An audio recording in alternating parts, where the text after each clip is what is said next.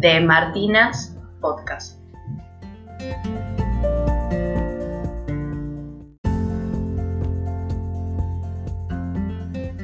Welcome, I am Martina and I am here to talk about this unusual year because of the worldwide pandemic situation.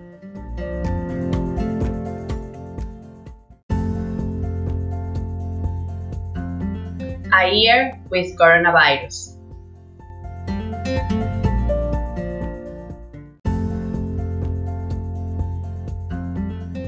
I was celebrating my grandmother's birthday in her house when I found out about the pandemic.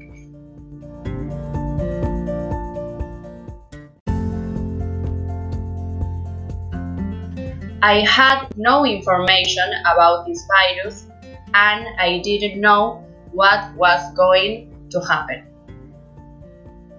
I think that we are really close to getting vaccine.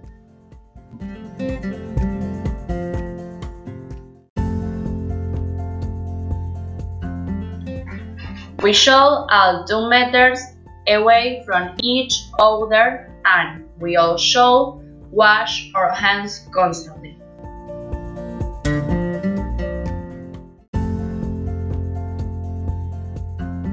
If I stay 2 meters away from other, I have the chance to be infected.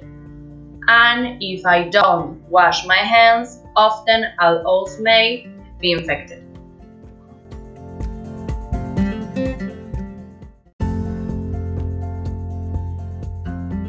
If I were the president, I would do the same things that he does.